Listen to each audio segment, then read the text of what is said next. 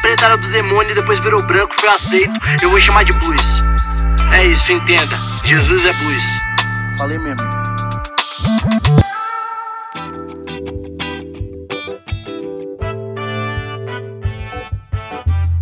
Salve, salve, predestinados do Senhor. Como é que vocês estão?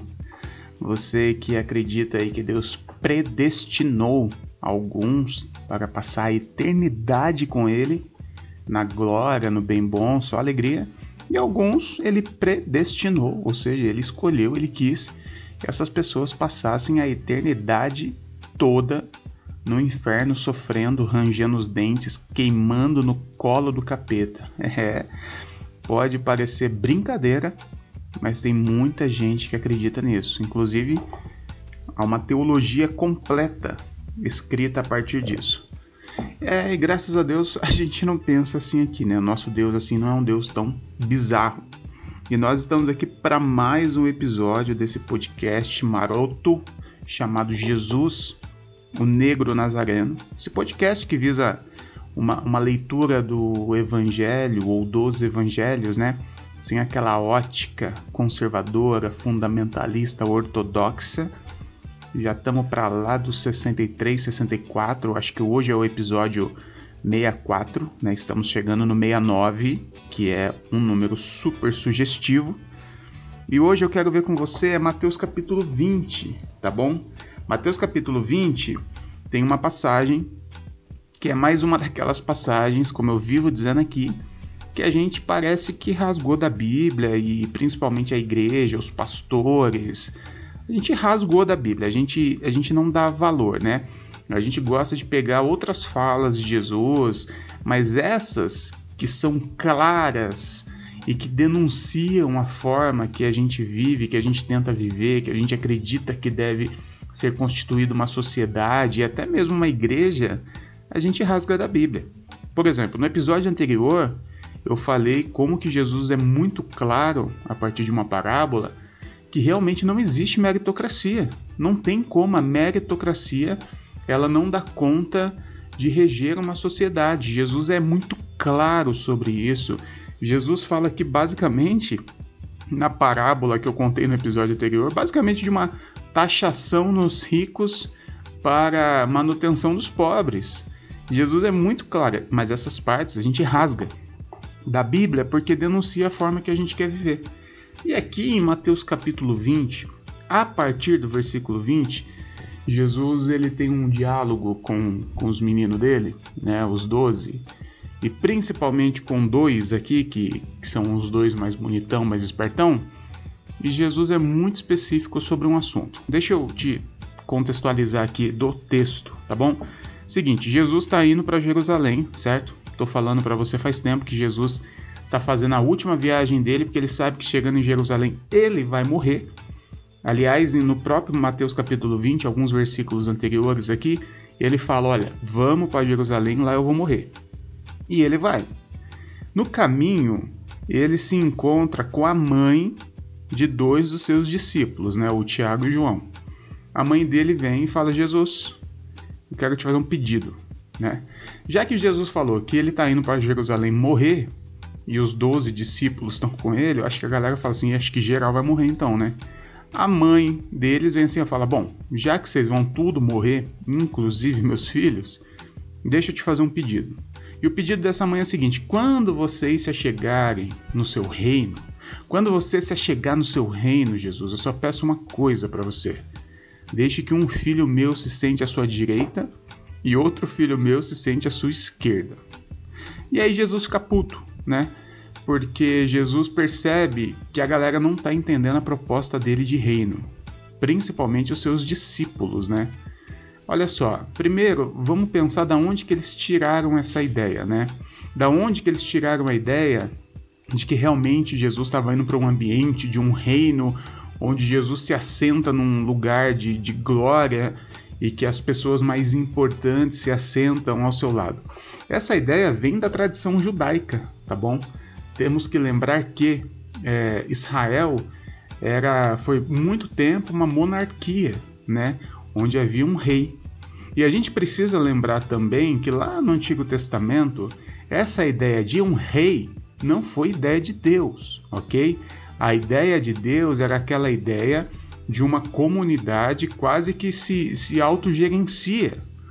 Aí o povo ficou maluco, o povo ficou olhando outros lugares, outros reinados e falou para Moisés: Não, a gente quer rei, a gente não quer. É, para Moisés, não, ó, viajei aqui. Na época dos juízes, tá bom? O último juiz foi Samuel. E aí falou para Samuel: Olha, a gente quer um rei, tá bom? A gente não quer só mais um juiz. O juiz não era um cara que exercia poder sobre o povo.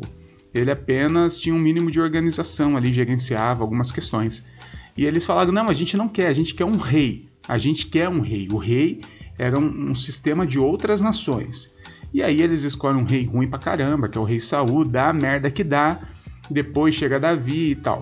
Então, assim, a ideia de um rei, de um homem que exerce poder sobre os outros homens, isso nunca foi ideia de Deus foi ideia do povo, ok? Mas eles constituíram sua nação a partir dessa ótica, né?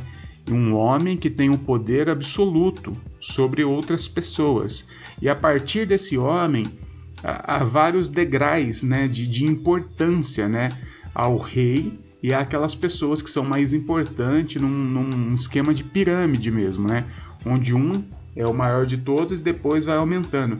Então eles tinham essa ideia. Quando Jesus falava sobre um reinado, o seu reinado eterno, o reino de Deus, eles tinham essa ideia de um no poder, que seria Deus, e depois o, os degraus né, de, de, de, de, importância na, na, nesse reinado. Diante disso, eles falam: Olha, eu quero ser o mais importante ali, viu? Eu quero estar do seu ladinho e onde a grande massa vai estar abaixo de mim, né? Eles tinham essa ideia hierárquica de reino. E aí Jesus ouve esse negócio e Jesus fala o seguinte. Agora eu vou ler o versículo 25 do capítulo 20. Respondendo isso, Jesus fala o seguinte: Vocês sabem que os governantes das nações as dominam e as pessoas importantes exercem poder sobre elas. Não será assim entre vocês. Ponto. Ao contrário, quem quiser tornar-se importante entre vocês deverá ser servo, e quem quiser ser o primeiro deverá ser escravo. Ponto final. Não tem muita não tem muita novidade no que Jesus fala. Não tem muita interpretação, não, não há muito não precisamos de muita inteligência nem de muito estudo teológico, não precisamos fazer uma exegese, uma hermenêutica, não precisamos ir nas escritas originais em grego, não precisamos recorrer a comentários bíblicos, dicionários bíblicos, não precisamos disso. Jesus está muito claro numa resp respondendo a pessoas que queriam um, um, um patamar, que queriam um lugar de importância sobre outras pessoas, Jesus fala o seguinte: olha, as nações funcionam dessa forma, os governantes das nações funcionam dessa forma que vocês estão falando aí, mas não será assim entre vocês. Ao contrário, quem quiser tornar-se importante deverá ser servo. Quem quiser ser o primeiro deverá ser escravo.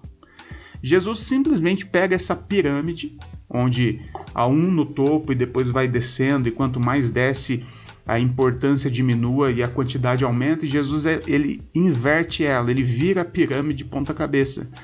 E ele fala: "No meu reino não há uma hierarquia. No meu reino, os mais importantes são os menos importantes. No meu reino, na proposta que eu tenho de reino, de sociedade, não há uma pessoa que exerce poder sobre outra. Isso é impossível na minha proposta. Isso é incabível da forma que eu penso uma sociedade. Uma pessoa não pode, não deve, não tem o direito de exercer poder sobre outra pessoa. E aí a gente fica maluco, né? Porque, primeiro, quando a gente vai pensar em igreja, e vale sempre lembrar que Jesus não está falando de uma igreja, tá? Jesus está falando de uma sociedade.